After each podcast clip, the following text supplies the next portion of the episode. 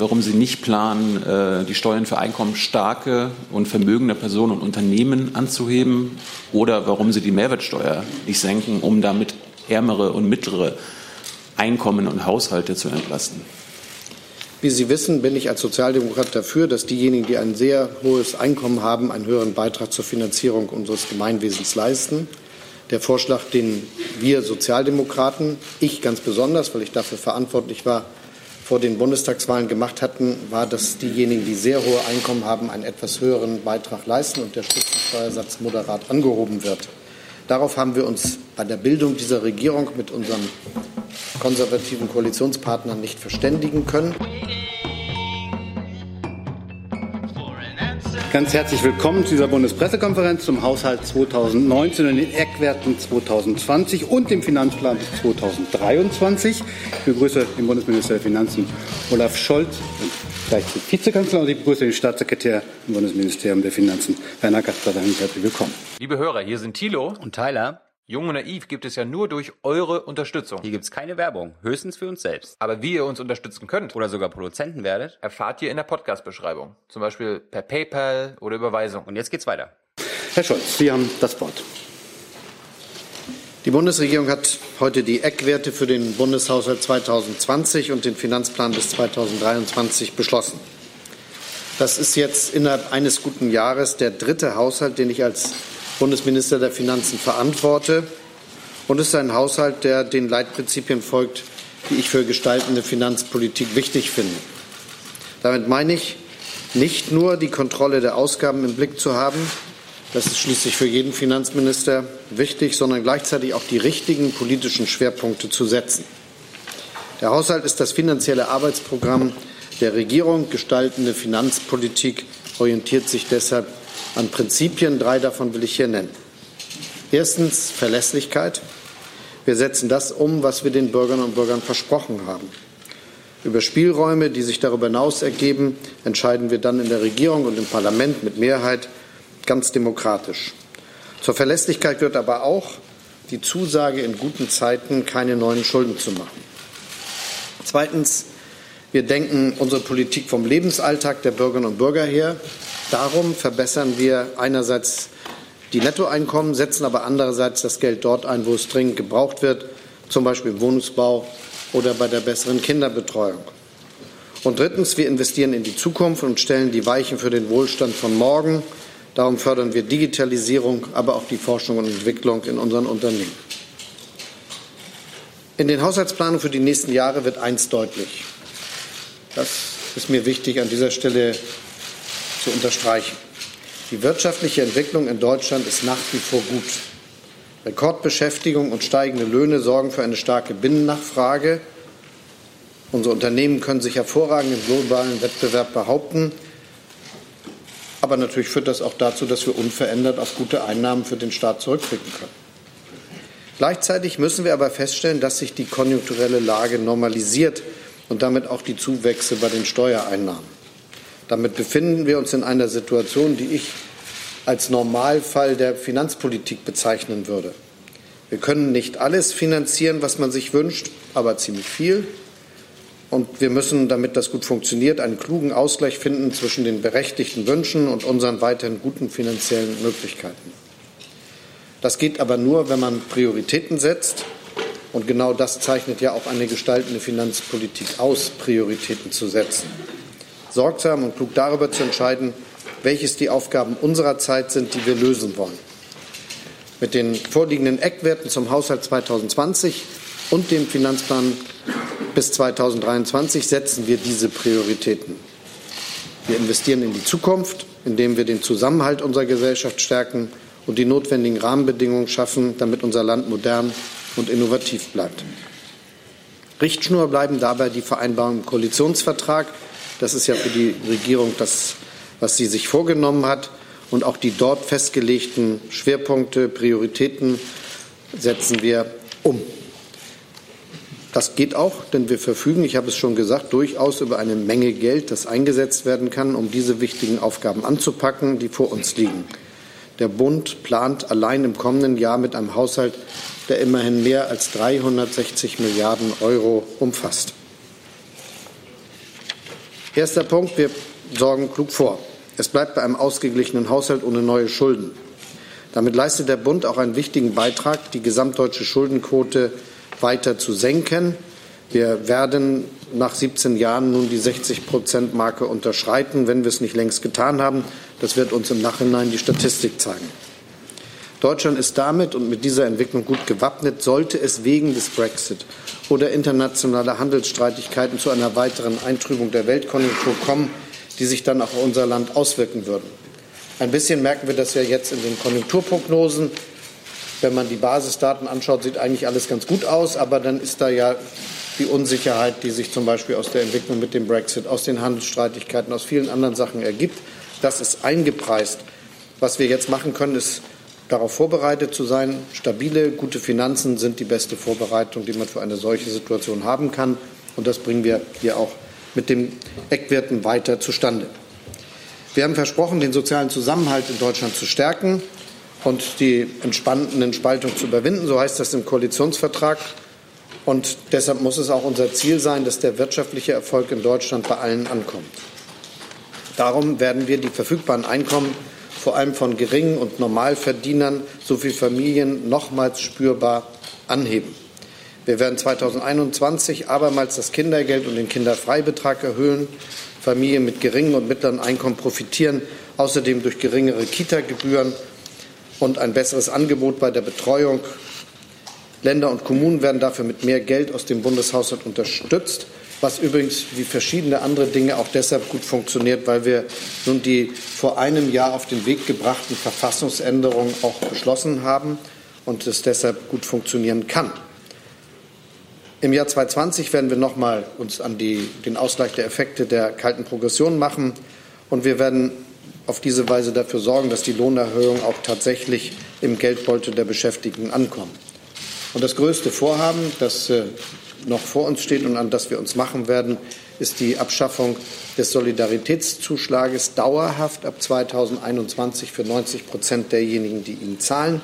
Das immerhin kostet um die 10 Milliarden Euro, ist in der Finanzplanung berücksichtigt und deshalb auch sehr machbar. Wenn man das alles zusammenrechnet, geht es um 25 Milliarden Euro und wir jedenfalls sind der Meinung, das ist die größte Steuersenkung in den letzten zehn Jahren. Gleichzeitig wollen wir mit gezielten Investitionsanreizen und mehr Geld für den sozialen Wohnungsbau zugunsten der Länder dafür sorgen, dass dringend benötigte Wohnungen entstehen können und Wohnungen auch in Ballungsgebieten bezahlbar bleiben. Die fehlenden Wohnungen und die zu sehr steigenden Mieten sind eines der großen Probleme, die wir heute miteinander zu bewältigen haben. Dadurch, dass die Verfassung geändert wurde und wir jetzt im Haushalt das niederlegen können, können wir auch in den 20er Jahren sozialen Wohnungsbau aus Bundesmitteln fördern und werden das auch tun und wollen das auch. Das Baukindergeld, das wir für den Erwerb von Eigentum durch junge Familien ähm, auf den Weg gebracht haben, erfreut sich einer ziemlich guten Nachfrage und ist ein eigener Beitrag zur Bekämpfung der schwierigen Situation auf dem Wohnungsmarkt.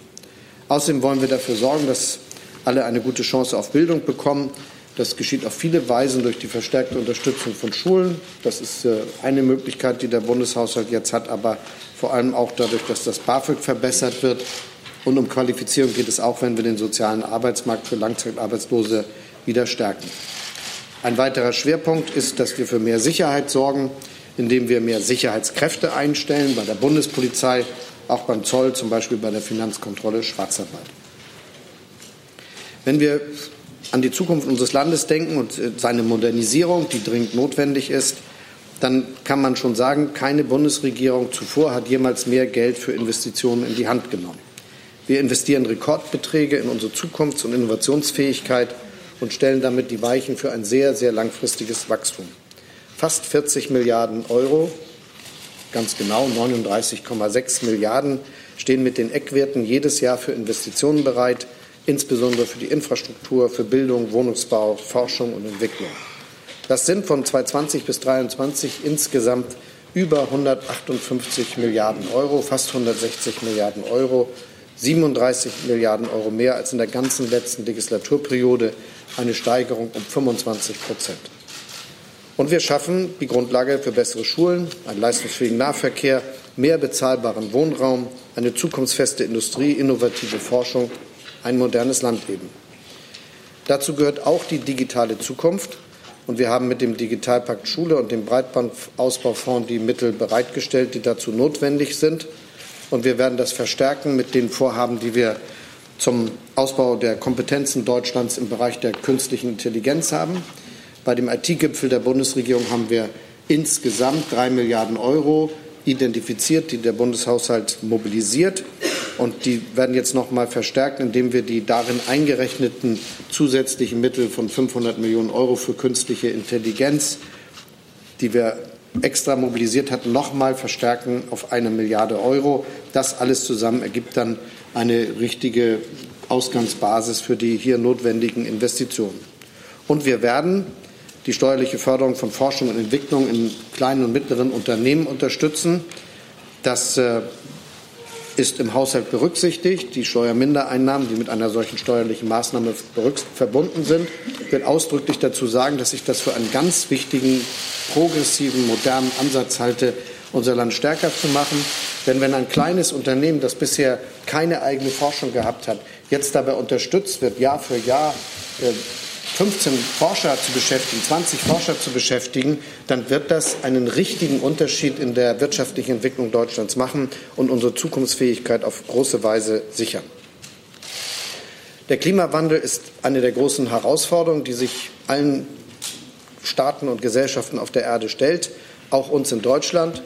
Und wir haben uns entschlossen, dass wir unseren Beitrag zu dieser Frage leisten, indem wir aus der Kohleverstromung innerhalb von 20 Jahren aussteigen.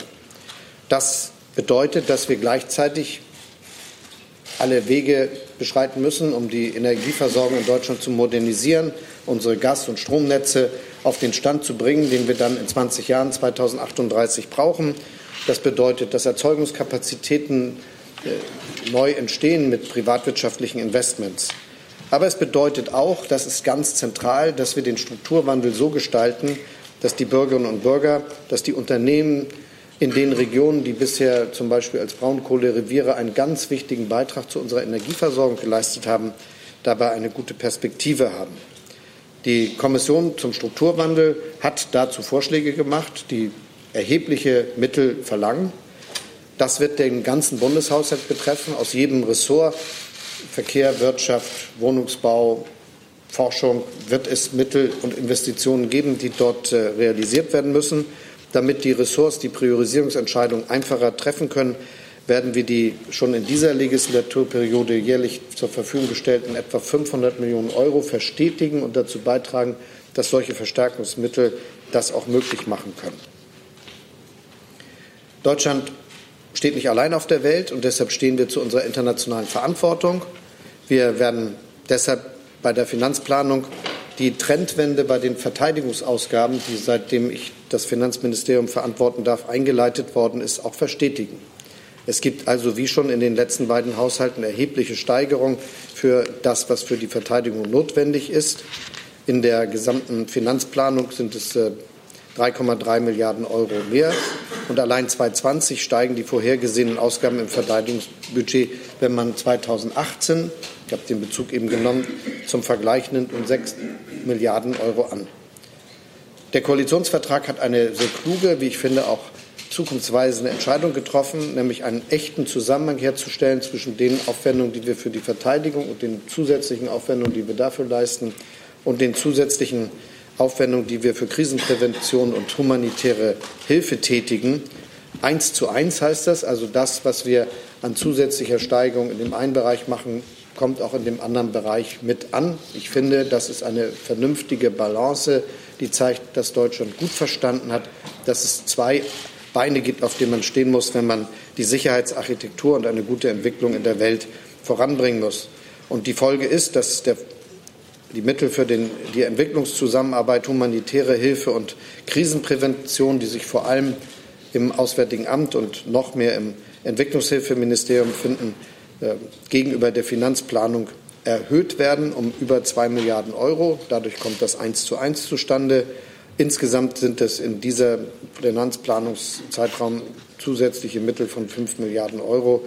Gar nicht so schlecht, wie ich finde, und ein großer, großer Fortschritt, der dazu sicherstellt, dass Deutschland eine wichtige, die zweitgrößte Gebernation auf der Welt bleiben wird. Wenn man das alles zusammenfasst, kann man sagen, die beschlossenen Eckwerte sind Ausdruck einer Finanzpolitik, die verlässlich ist und die richtigen politischen Schwerpunkte setzt. Die Regierung setzt um, was sie versprochen hat. Und mit den Spielräumen, die uns zur Verfügung stehen, verbessern wir den Lebensalltag der Bürgerinnen und Bürger in unserem Land. Gleichzeitig investieren wir so viel wie noch nie eine Bundesregierung zuvor in unsere Zukunft. Damit, denn unser Ziel ist es, dass Deutschland modern, innovativ und wirtschaftlich erfolgreich bleibt. Und dass der wirtschaftliche Erfolg bei allen spürbar ankommt, das gehört dazu. Deshalb stärken wir mit vielen Maßnahmen den sozialen Zusammenhalt in unserem Land. Und wir schaffen das alles mit solide geplanten Finanzen ohne neue Schulden, weil wir mit unserer gestaltenden Finanzpolitik eben die richtigen Prioritäten setzen. Vielen Dank, Herr Minister.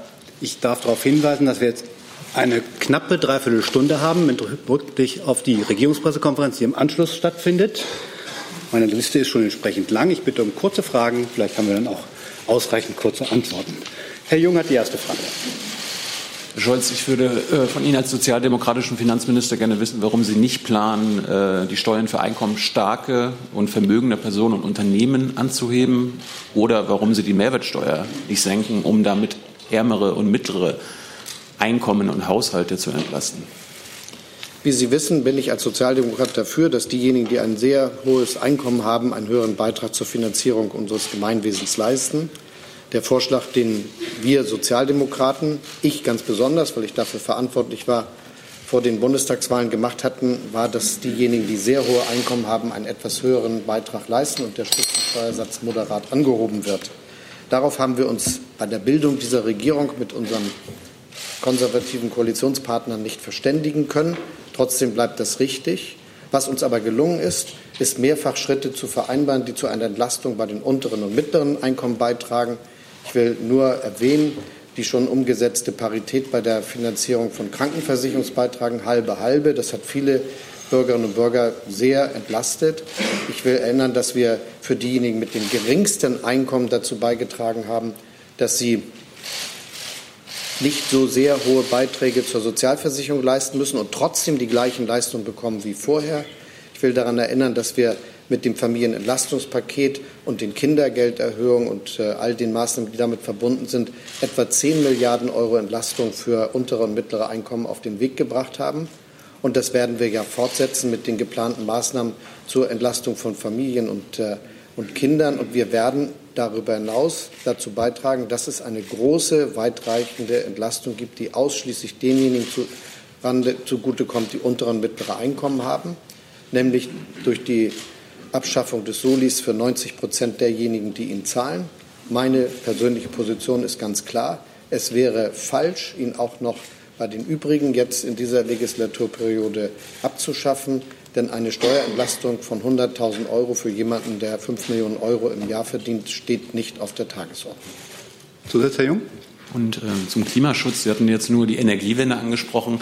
Äh, ist es richtig, wenn man sagt, dass äh, Deutschland auch künftig mehr für das Militär ausgeben wird als für den Klimaschutz? Klimaschutz ist ja das große Thema aktuell, auch der jungen Leute. Ich glaube, das äh, wird einige Sorgen bereiten, dass da die Prioritäten anscheinend immer noch falsch gesetzt werden. Ein gut funktionierender Staat hat viele Aufgaben, die er gleichzeitig wahrnehmen muss. Dazu gehört, äh, dass wir sicherstellen, dass unser Land sich äh, ausreichend aufstellt bei den Möglichkeiten der Landesverteidigung im Rahmen unseres Militärbündnisses der NATO. Dazu gehört, dass wir gerade in solchen Fragen die Zusammenarbeit in Europa verbessern. Dazu gehört, dass wir die Mittel für die Entwicklungshilfe und die Krisenprävention und die humanitäre Hilfe massiv ausweiten, was wir in dieser Legislaturperiode bisher schon zustande gebracht haben und auch in Zukunft werden. Aber dazu gehört selbstverständlich auch, dass wir wissen, dass der Klimawandel eine der ganz großen, herausragenden Weichenstellungen für die Zukunft ist und dass es da nicht reicht, mit Worten zu arbeiten. Aus dem Grunde gibt es jetzt eine ganze Reihe von sehr weitreichenden, endgültigen Entscheidungen, die wir jetzt umsetzen müssen. Die eine endgültige Entscheidung ist, dass nachdem wir in der Regierungszeit von Gerhard Schröder beschlossen haben, in 20 Jahren aus der Nutzung der Kernenergie auszusteigen, dass wir jetzt beschlossen haben, in 20 Jahren aus der Nutzung der Braunkohleverstromung und der Kohleverstromung auszusteigen. Das bedeutet, dass wir massive Investitionen brauchen in das Stromnetz, in das Gasnetz, in neue Erzeugungsanlagen, in erneuerbare Energien, dass wir auch mit den Möglichkeiten der Digitalisierung eine möglichst optimale Nutzung unserer Netzkapazitäten brauchen, dass wir einsteigen müssen in die Wasserstoffwirtschaft. Und das ist der Grund, warum wir darauf bestanden haben und die Bundesregierung heute dem Vorschlag, äh, den ich und meine Parteifreunde gemacht haben, auch gefolgt sind, ein Klimakabinett einzurichten, damit all diese prioritären Entscheidungen auch getroffen werden und jetzt alle Konsequenzen erfolgen, die man im Bereich der Klimaschutzgesetzgebung braucht. Das, äh, da hat Frau Ministerin Schulze einen Vorschlag gemacht. Da wird es viele Einzelregelungen geben, die sich dann auch auf andere Sektoren bezieht. Und einen will ich jetzt noch herausgreifen, das ist die Frage der Mobilität. Auch dort sind definitive Entscheidungen getroffen worden. Die Entwicklung der Emissionswerte bis 2030, die die EU festgelegt hat für Pkw und Lkw, sind eine große, große Herausforderung. Aber sie hat sofort eine Konsequenz gehabt, weil alle großen deutschen Automobilhersteller jetzt entschieden haben, milliardenschwere, zig Milliarden schwere Investitionen in Forschung, Infrastruktur und Entwicklung zu tätigen, damit sie diejenigen sind, die das auch bewältigen. Und unser Beitrag wird dafür sein müssen, dass wir sicherstellen, dass wenn so viele Elektrofahrzeuge, so viele Plug-in-Hybride in Zukunft in ganz kurzer Zeit in Deutschland genutzt werden, die Infrastruktur unseres Landes dazu auch vorbereitet ist. Nebenbei, eine der Verfassungsänderungen, die wir auf den Weg gebracht haben, war die Ermöglichkeit des Ausbaus der Nahverkehrssysteme durch Unterstützung des Bundes. Auch das werden wir deshalb stärker machen als in der Vergangenheit. Herr Kollege. Herr Scholz, es gibt scharfe Kritik am, äh, an den Verteidigungsausgaben, vor allen Dingen in der Finanzplanung, also gar nicht so sehr am, äh, am Haushalt, sondern dann in der weiteren Planung, unter anderem äh, seitens des US-Botschafters äh, Grinnell. Empfinden Sie eine solche Kritik, der sagt, Sie halten sich an die Zusagen innerhalb der NATO? Empfinden Sie eine solche Kritik durch den US-Botschafter auch, wie einige Parteigenossen, als äh, unmögliche Einmischung in Ihre Geschäfte? Und zweite Frage, können Sie hier heute versprechen, dass die, eine mögliche Fusion Commerzbank-Deutsche Bank nicht zu einem Haushaltsthema wird, also nicht den deutschen Steuerzahler belastet? Schönen Dank für Ihre zwei Fragen. Manchmal wünschte ich, wir würden mehr so eine Diskussion unter Ihnen veranstalten. Das gäbe dann ja auch ganz spannende Ergebnisse. Aber deshalb will ich jetzt aus, auf Ihre Frage eingehen mit den Verteidigungsausgaben, die ich ja eben schon mal mitbeantwortet habe. Wir werden eine erhebliche Steigerung der Verteidigungsausgaben sehen, sowohl mit dem Haushalt 2020, wie wir das auch schon mit den Haushalten 2019 und 2018 gesehen haben. Das ist eine Trendwende. Denn das, was so ungefähr um 2010 an Reduzierung der Aufwendungen für Verteidigung in Deutschland beschlossen wurde, das war sicherlich ein falscher Pfad. Und es ist gut, dass wir jetzt einen Pfad, der mehr Aufmerksamkeit für Fragen der Landesverteidigung beinhaltet, zustande gebracht haben. Und ich bin ganz froh, dass ich als ein sozialdemokratischer Finanzminister dazu beitragen kann, dass die Bundeswehr die notwendige Unterstützung bekommt, die sie braucht. Wir haben gleichzeitig das eingebettet in ein Regime, in eine Gesetzgebung, die bedeutet, dass wir keine neuen Schulden machen. Und deshalb war es in den letzten Jahren so und wird es die nächsten Jahrzehnte so sein, dass wir konservative, sehr zurückhaltende Planung für die längere Zukunft haben, schon die mittlere Zukunft, weil wir ja nicht wissen können, wie unsere Einnahmeentwicklung sein wird und da immer vorsichtig agieren müssen. Dass wir gleichzeitig aber gucken, was möglich ist, wenn das nächste Jahr jeweils näher kommt.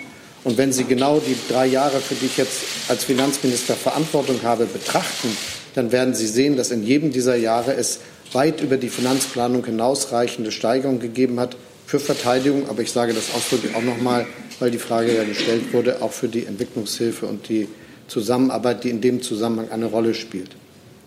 Was Deutsche Bank und Commerzbank betrifft, kann ich Ihnen nur sagen, dass die Bundesregierung zur Kenntnis genommen hat, dass es eine Ad-hoc-Mitteilung der beiden Bankvorstände gegeben hat. Dass wir werden uns informiert halten. Wir sind noch lange nicht dran weil wir gar nicht wissen, was die Entscheidung der ergebnisoffenen Prüfung der beiden Vorstände sein wird, was sie ihren Aktionären vorschlagen wollen und äh, was dann die Aufsichtsbehörden, äh, die sich im Bankenbereich ja intensiv um solche Fragen zu kümmern haben, davon halten. Und ich kann Ihnen ausdrücklich sagen, ich habe keine Pläne für irgendwelche Finanzaufwendungen in meinem Haushalt. Der Kollege dahinter. Herr Minister, Ihr Kabinettskollege Altmaier hat ja vor nicht allzu langer Zeit öffentlich eine, äh, eine Strategie für Industriepolitik vorgelegt, hat dafür auch einiges an Kritik eingesteckt. Was hindert Sie daran, im Zusammenhang mit dieser möglichen Fusion jetzt auch mal Ihre Vorstellung des äh, künftigen deutschen Bankensektors öffentlich zu machen. Sie haben in der Vergangenheit ja durchaus da auch äh, öffentlich für Interesse, äh, Sympathie gezeigt, dass es eine Großbank, einen nationalen Champion geben könnte. Zunächst mal bin ich dem Kollegen Altmaier sehr dankbar dafür, dass er das Wort äh, Industriepolitik in den Mund genommen hat. Für einen Sozialdemokraten ist das nichts Ungewöhnliches. Ich glaube, dass man sowas benötigt, wenn man die Zukunft eines Landes gestalten will. Dass wir jetzt mit der, äh, mit dem mit der Meldung des äh, Bundesministers, Bundeswirtschaftsministers ein Einverständnis unterstellen können, dass das weit über sozialdemokratische Fortschrittsvorstellungen hinaus Leute richtig finden, über Industriepolitik zu sprechen, ist ein richtiger Fortschritt. Da muss man dann gar nicht in die Einzelheiten des Papiers gucken, sondern da geht es erstmal um das Thema an sich und die Überschrift. Dass ich glaube, dass wir auch eine Finanzindustrie haben und dass sie in Deutschland stark sein muss, habe ich, glaube ich, schon vor einem Jahr gesagt und bei verschiedenen anderen Gelegenheiten. Das ist auch richtig. Und das muss natürlich eingebettet sein und kann auch eingebettet sein in die europäischen Entwicklungen. Sie wissen, dass wir aus der Finanzkrise 2008, 2009 sehr, sehr viel gelernt haben. Wir haben Institutionen in Europa geschaffen, die in der Lage sind, mit schwierigen Situationen umzugehen, die es damals nicht gegeben hat. Ich will nur erinnern an den Single Resolution Board, der eine Aufsichtsstruktur ist für über 200 Banken, die etwa 80 Prozent der Bankbilanzen zu verantworten haben. Das ist schon sehr stark. Wir haben das hinterlegt mit einem von allen europäischen Banken finanzierten Fonds, der in der Lage ist, in einer krisenhaften Situation zu handeln. Und das ist auch wahrscheinlich die richtige Richtung, weil wir längst, wenn wir über Banken und äh, Finanzindustrie sprechen, immer auch die gesamte Entwicklung in Europa mit in den Blick haben, nehmen müssen. Die Entscheidungen, die wir jetzt zuletzt getroffen haben, im Dezember zum Beispiel im Finanzministerrat und die auf eine weitere Stärkung dieser Institutionen ausgerichtet sind und gleichzeitig lauter Vorschriften auf den Weg gebracht haben als europäische Gesetzgebung, die die Stabilität der Bankbilanzen verbessern, ist auch ein Teil dessen, was wir jetzt machen. Was die aktuellen Fragen in Deutschland betrifft, habe ich schon bei verschiedenen Gelegenheiten gesagt. Es gehört zu den Aufgaben des Finanzministeriums, sich mit Sparkassen, mit Volksbanken, mit ihren Verbänden, mit äh, allen privatwirtschaftlichen Banken zu unterhalten, immer gut informiert zu sein. Entscheidungen, die zu treffen sind, sind aber von den privaten Unternehmen selbst zu treffen, sind, treffen. Und deshalb warten wir mal ab, was die Meinungsbildung der beiden Bankvorstände ergeben wird, wenn sie ihre Prüfung, die sie jetzt angekündigt haben, durchgeführt haben. Aber habe ich das richtig verstanden? Grundsätzlich äh, befürworten Sie eine aktive Industriepolitik auch auf, in Bezug auf die Bankenbranche? Mein Verständnis von Industriepolitik ist erstmal, dass man sich gut auskennt und daraus lernt, was die Anforderungen zum Beispiel eines Gesetzgebers sein könnten. Wenn ich das mal sagen darf, im Hinblick auf das Thema, das wir zuvor zu packen hatten, etwa die Elektromobilität. Wir müssen genau verstehen, was die Investitionsstrategien, was die technologischen Optionen sind der Autoindustrie, ohne dass wir deshalb selber zum Autoproduzenten werden. Aber das kann zum Beispiel bedeuten, dass wir sehr präzise festlegen, wie wir die Ladeinfrastruktur ausbauen müssen, was wir tun müssen, damit die Verteilnetze, damit die Übertragungsnetze das verkraften, wenn in großer Menge solche Stromladungen zu bestimmten Zeitpunkten von den Autos benötigt werden. Und äh, dieses Auskennen, das gilt immer, das ist für mich schon mal ein großer Teil von Industriepolitik. Herr Sentivan. Herr Minister, Sie haben ähm, in Ihrer Planung die Grundrente noch nicht drin, sicherlich mit dem nachvollziehbaren Argument, dass da noch nichts beschlossen ist und kein Gesetzentwurf vorliegt und keine Einigung in der Koalition ist. Aber gleichwohl handelt es sich ja nicht um Kleinkram, sondern um Ausgaben von äh, bis zu fünf Milliarden. Ähm, wenn sie denn dann kommt, wie wollen Sie das finanzieren? Schönen Dank für Ihre Frage, auch dass Sie einen Teil der Antwort gleich mitgegeben haben. Ja, die habe ich deshalb mitgegeben, damit Sie das nicht so vom Tisch wischen. Ja, sowas würde mir nie einfallen. Also diese, um um jetzt aber ganz konkret das zu beantworten, ich glaube, dass es notwendig ist, wenn wir ein weltoffenes, ein fortschrittsoffenes Land sein wollen, dass äh, die Möglichkeiten, die sich aus Globalisierung und technischem Fortschritt ergeben, äh, auch tatsächlich zu Wohlstandsgewinnen bei uns führt, dass wir dann auch ein Land sein müssen, das solidarisch ist und zusammenhält. Deshalb habe ich auch schon hier, auch übrigens bei einer Diskussion über einen früheren Haushaltsentwurf gesagt, wir brauchen stabile Renten und deshalb bin ich ein großer Unterstützer des Vorschlages, dass wir auch eine Grundrente, die was taugt, auf den Weg bringen müssen. Wenn man über Grundrente spricht, gibt es ja ein ganz eigenwilliges und wie ich finde aber nicht erstaunliches Phänomen. Unglaublich viele Menschen wissen, dass sie gemeint sind.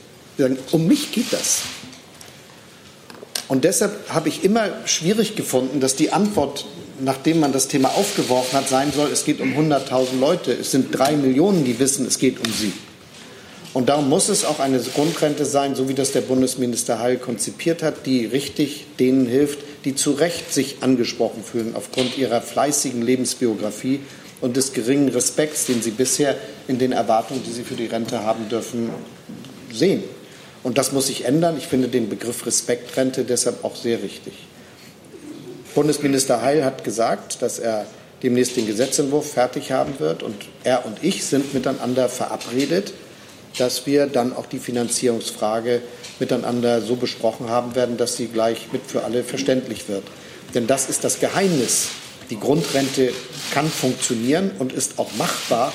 Und das muss man dann auch sagen, weil das dann, glaube ich, die letzten Skeptiker des Vorschlages auch überzeugen wird. Eine machbare Grundrente kann niemand äh, verweigern. Das ist ein Angebot, das man allseitig annehmen muss. Zusatz? Pardon, Zusatz. Ich versuche es dann aber nochmal, wo kommt das Geld her? Ich habe Ihnen ja schon gesagt, dass die, das Finanzierungskonzept von Herrn Heil und mir gemeinsam vorgestellt werden wird. Futur 2. Frau Gammelin. Ja, ich hätte zwei oder zweieinhalb Fragen, bitte, wenn ich darf. Sie haben ja gerade gesagt, dass Sie äh, bezüglich der Banken oder beziehungsweise Industriepolitik sich immer sehr gut informieren, dann im rechten Augenblick die rechte Entscheidung zu treffen. Da würde ich gerne wissen, was würde es im Bundeshaushalt kosten, die äh, Anteile an der Commerzbank ähm, abzugeben und planen Sie auch, äh, das zu tun? Dann die zweite Frage wäre, es gibt äh, 400 Millionen Euro, so sagt das BMZ, die aus dem Haushalt des, äh, des Entwicklungshilfeministeriums auch für die ODA-Quote und für die NATO-Quote angerechnet werden, also auf beide Quoten. Die Frage ist, wie begründen Sie das? Und äh, dann noch die dritte Frage, die Bildungsausgaben sinken ja äh, nicht nur im Haushalt jetzt, sondern auch in den Eckpunkten. Wie verträgt sich das mit, mit der Zukunftsinvestition? Ja, schönen Dank für die Fragen. Ich habe keine Planung im Hinblick auf Banken, deshalb kann ich sie auch nicht finanziell unterlegt haben und auch keine Auskunft darüber geben. Das ist ja wohl plausibel. Das Zweite ist, was die Frage der Entwicklungszusammenarbeit betrifft. Ich will noch mal sagen, das gibt eine erhebliche Steigerung gegenüber der Finanzplanung. Sie erfolgt genau eins zu eins, wie wir das auch für Verteidigungsausgaben machen. Und ich bin froh, dass wir diese massive Steigerung der Ausgaben für die Entwicklungszusammenarbeit, die humanitäre Hilfe, die Krisenprävention jetzt auch haben. Wenn man das vergleicht, sage ich mal aus meinem Kopf, dann ist es seit 2014 eine Steigerung von 6 auf über 10 Milliarden Euro. Das ist ziemlich viel, wenn man sich das einmal äh, vorstellt. Und das ist, glaube ich, schon ein großer Sprung nach vorne, der dort für die internationale Krisenprävention, für humanitäre Entwicklungszusammenarbeit äh, gemacht wird. Wir haben internationale Verpflichtungen, wo wir uns dazu bereit erklärt haben, anderen nach bestimmten international verständigten Kriterien mitzuteilen, wie viel Geld wir für welche Zwecke aufwenden. Wenn wir zum Beispiel die NATO-Quote angucken, wissen wir, das ist nicht alles nur der Verteidigungshaushalt, auch in anderen Ländern nicht. Wenn wir für humanitäre Hilfe, Entwicklungszusammenarbeit gucken, dann ist es auch nicht nur der Haushalt des BMZ, das betrifft auch das Umweltministerium, das Außenministerium und verschiedene andere. Und äh, wir richten uns da strikt nach den internationalen Vorgaben, was man wofür verrechnen kann. Und da die Blickwinkel unterschiedlich sind, kann es schon sein, dass eine Ausgabe äh, dual-use-fähig ist. Was die Bildungsausgaben betrifft, es gibt äh, die Steigerung, die ich gesagt habe. Wir machen eine Sache, da können wir gar nicht drum herum, dass wir bei gesetzlichen Leistungen immer mal wieder Schwankungen haben, weil die sich ja aus dem Gesetz ergeben. Und dann müssen wir gu gucken, wie die Ansätze jeweils kalkuliert sind. Das ist ein ganz normales Geschäft und bedeutet, dass kein Cent mehr für die investive Tätigkeit des Ressorts fehlt, sondern es gibt dort, wo es um neue Aufgaben, neue Vorhaben und äh, Forschungsvorhaben und ähnliches geht, Steigerung. Und eins ist ganz klar, wir werden, wenn der Haushalt im Sommer kommt, einen, einen äh, Haushalt des äh, Bundesministeriums für Bildung und Forschung sehen, der über 18 Milliarden Euro liegt. Dass das jetzt noch nicht sichtbar ist, liegt ausschließlich daran, dass zum Beispiel die Mittel für künstliche Intelligenz, die natürlich zu einem wesentlichen Teil mit diesem Ministerium was zu tun haben werden, noch nicht aufgeteilt sind auf die verschiedenen Ressorts. Aber wenn das passiert sein wird, wird diese Steigerung auch sichtbar. Herr Zweigler. Herr Scholz, hier. Ähm, Sie haben gesagt, den Braunkohleausstieg wollen Sie mit äh, jährlich 500 Millionen äh, fördern, das verstetigen. Nun hat aber die Braunkohlekommission ja wesentlich höhere Beiträge genannt, die notwendig sind, um diesen Strukturwandel zu managen. Warum wollen Sie so wenig ausgeben dafür oder planen Sie so wenig ein? Und eine kurze Nachfrage zur Grundrente. Da war immer davon die Rede, dass es sich dabei um einen mittleren einstelligen Milliardenbetrag handelt. Äh, wie genau ist denn der mittlere einstellige Milliardenbetrag? so, also erstens will ich Ihnen gerne Ihre Frage beantworten. Nochmal.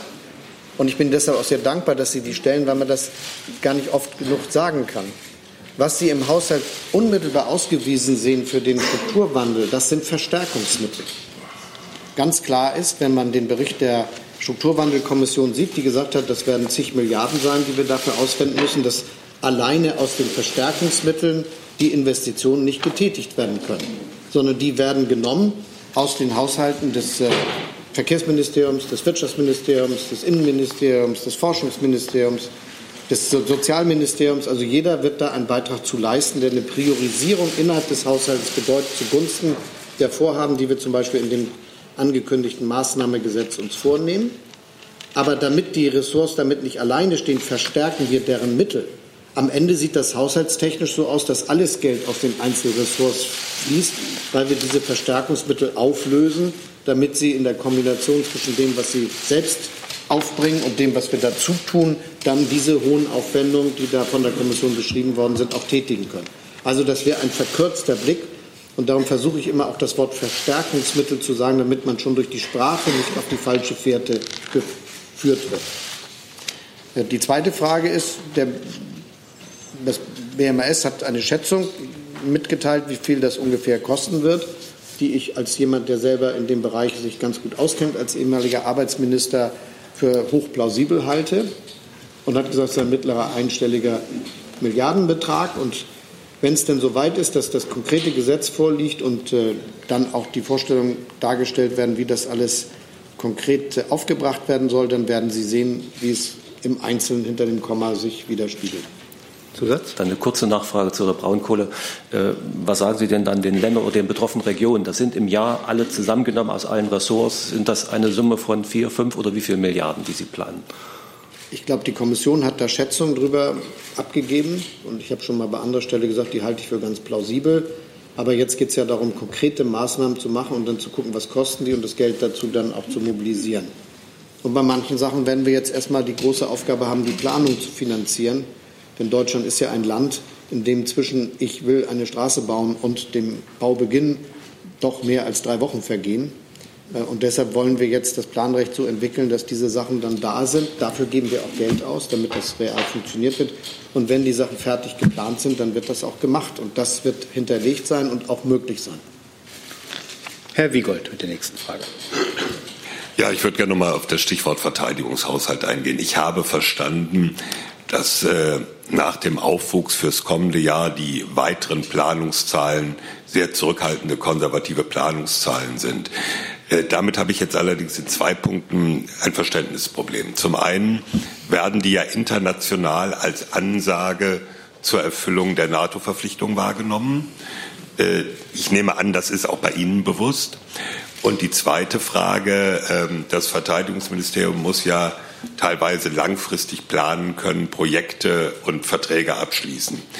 Da ist bei den drei Verpflichtungsermächtigungen für Großprojekte, die der Verteidigungshaushalt, der Haushaltsausschuss im November bei der Bereinigung reingesetzt hat, nur eins jetzt in den Eckwerten als verbindlich geblieben. Deutet das jetzt sollte ich zu detailliert sein, bitte ich um Entschuldigung. Also es ging darum, es waren Verpflichtungsermächtigungen für das Luftverteidigungssystem, ein neues Marinekampfschiff und Schwertransporthubschrauber. Ist nur der Hubschrauber übrig geblieben. Doch in den, ja, Sie, ja, äh, kassieren Sie dann doch Dinge wieder ein? Also hat das Verteidigungsministerium eine langfristige Planungsperspektive, wenn es eigentlich immer nur fürs kommende Jahr mit festen Zusagen rechnen kann? mehrere Antworten auf Ihre Fragen. Das erste ist, ich kann Sie beruhigen. Jetzt sichtbar für Sie geworden ist, ist nur das, was neu hinzugekommen ist. Die beiden anderen Vorhaben waren schon drin. Und insofern ist das äh, keine Neuerung gewesen und äh, da muss man sich keine Sorgen machen.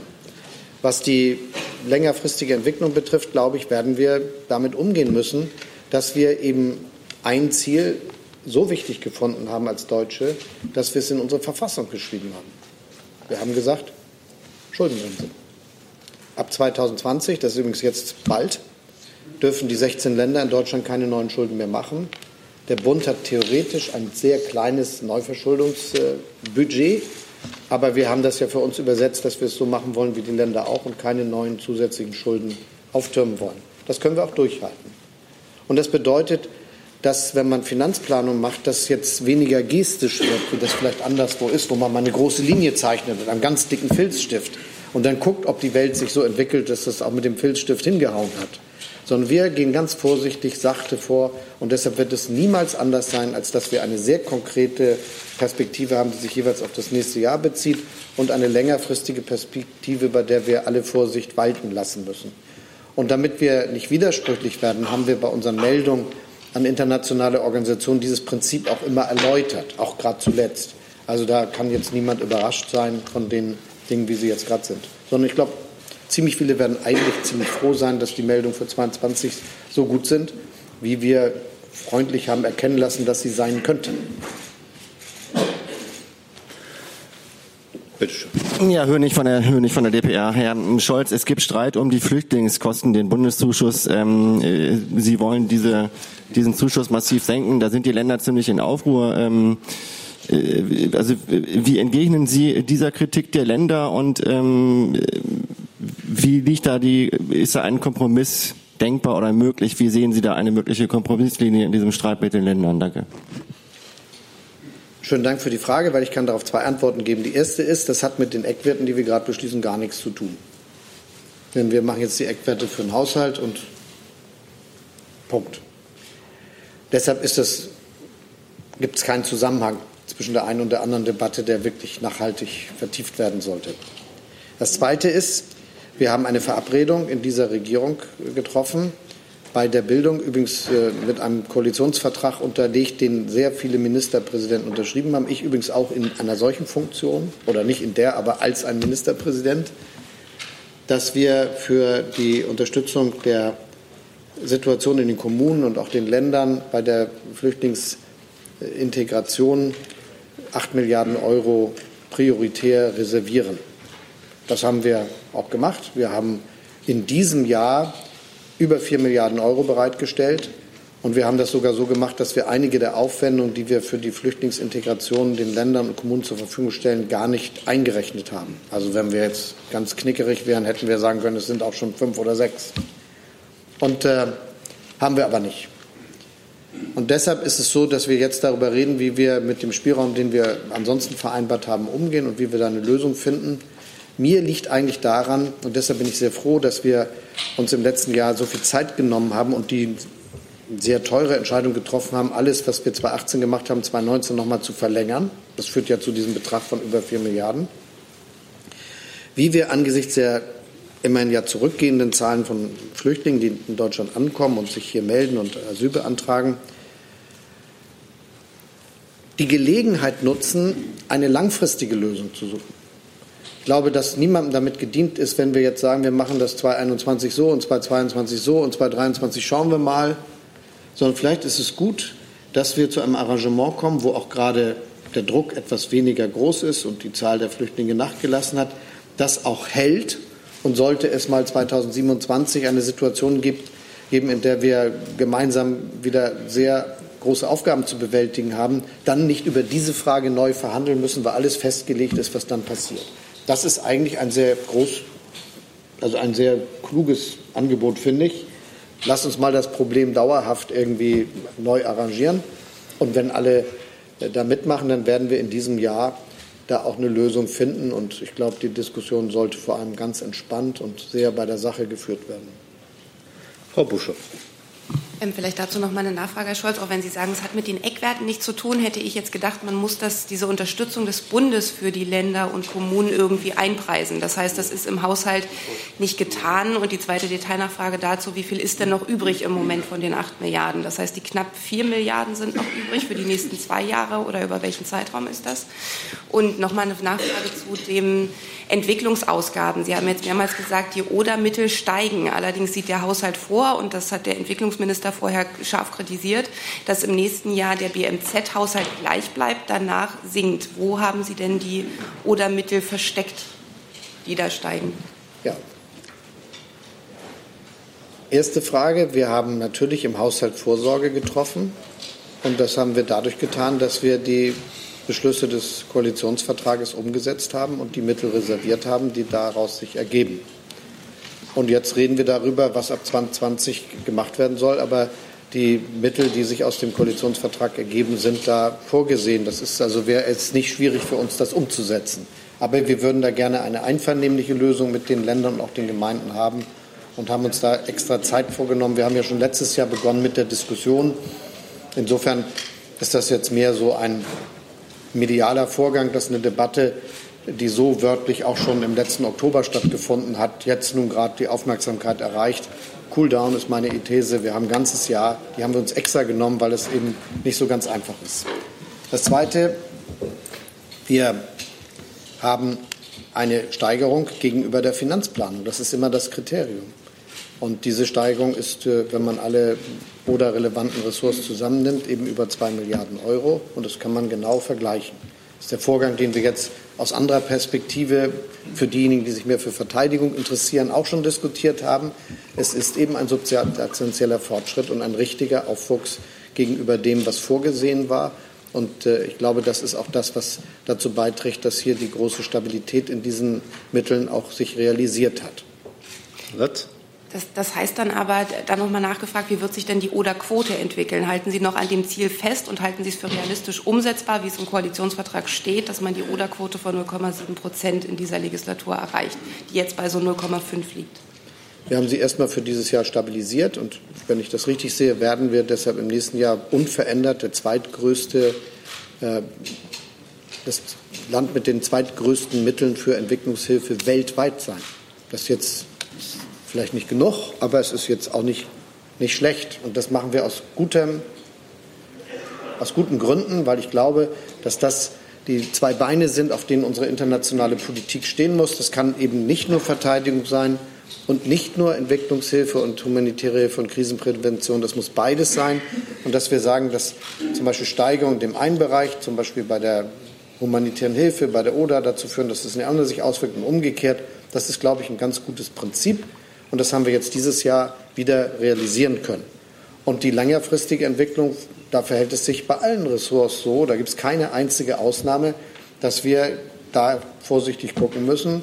Und wenn wir in 2020 sind, werden wir 2021 schon genauer verstehen. Herr Kollege. Herr Minister, ich möchte gerne einen Punkt ansprechen, der für Ihren Amtsvorgänger ein Fremdwort war.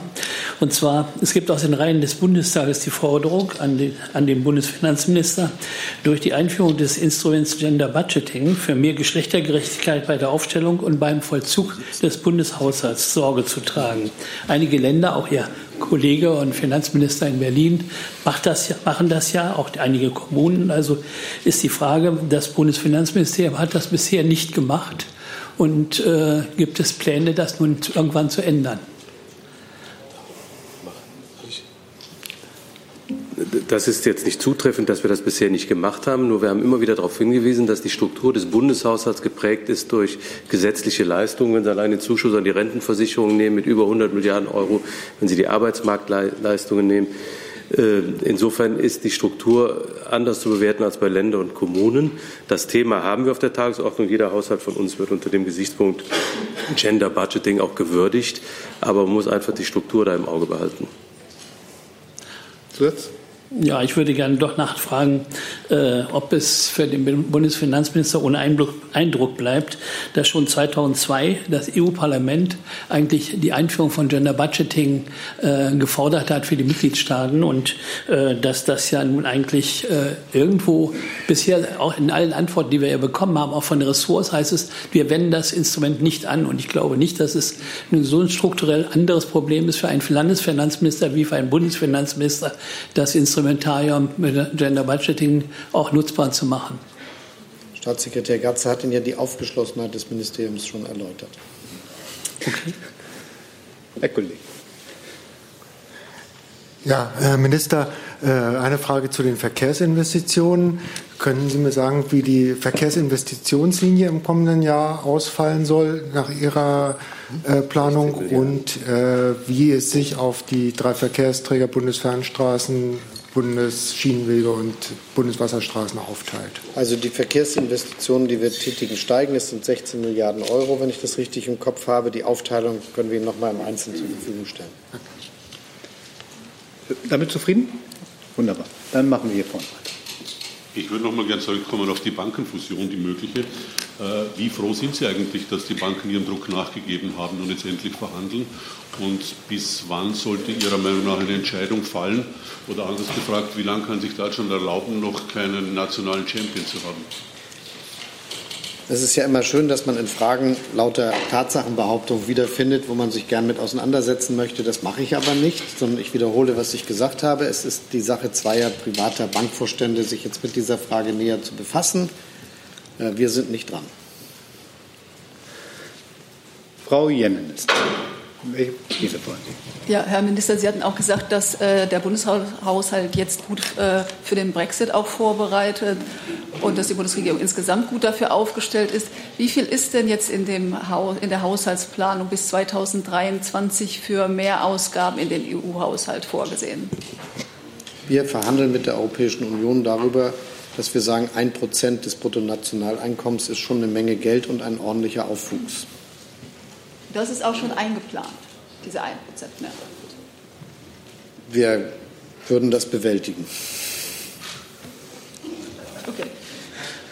Herr Kollege. Ähm, Herr Scholz, ich würde noch mal gern zu den Flüchtlingskosten zurückkommen. Ähm, selbst wenn das nichts mit den Eckwerten zu tun hat, hat Sie die Wucht der Kritik auch aus den eigenen Reihen, aus der SPD überrascht? Die an der Speerspitze der, der äh, Kritiker steht ja niemand anders als Ihr Nachfolger in Hamburg, wenn ich das richtig beobachtet habe. Er macht seine Arbeit übrigens sehr gut. Toller Bürgermeister.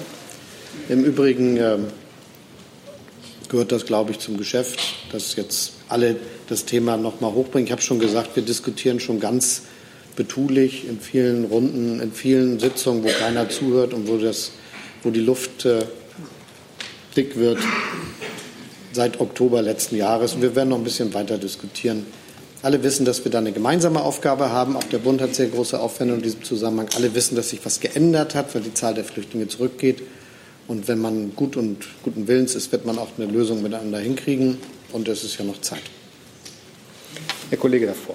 Herr Reihe. Hat sich erledigt. Dann Frau Gammening.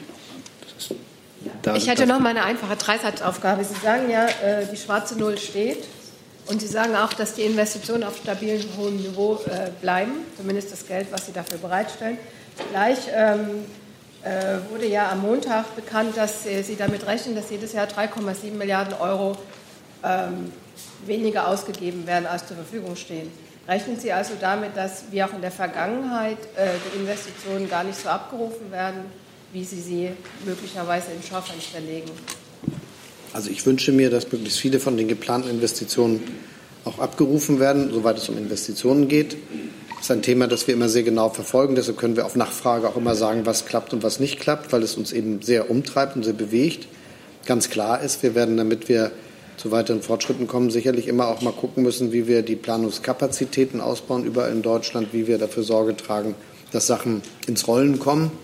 Und äh, manchmal wird man auch rechtliche Veränderungen vornehmen müssen mit den neuen Infrastrukturgesellschaften zum Beispiel kann ja auch verbunden sein, dass das zum Beispiel in Zukunft schneller klappt. Jedenfalls ist es die Intention hinter allem. Und äh, mal sehen, ob sich das dann so realisieren lässt. Aber ich bin da eigentlich ganz zuversichtlich. Zusatz? Das heißt aber andersrum gefragt, ohne die 3,7 Milliarden würde die schwarze Null nicht stehen.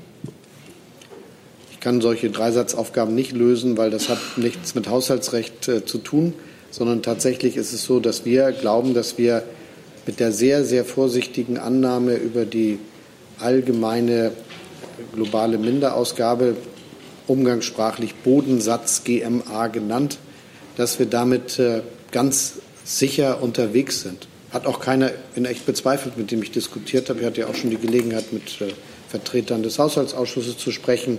Wir haben nämlich uns nicht einfach eine Summe ausgedacht und gesagt, ein Prozent, sondern wir haben geguckt, was war in der Vergangenheit.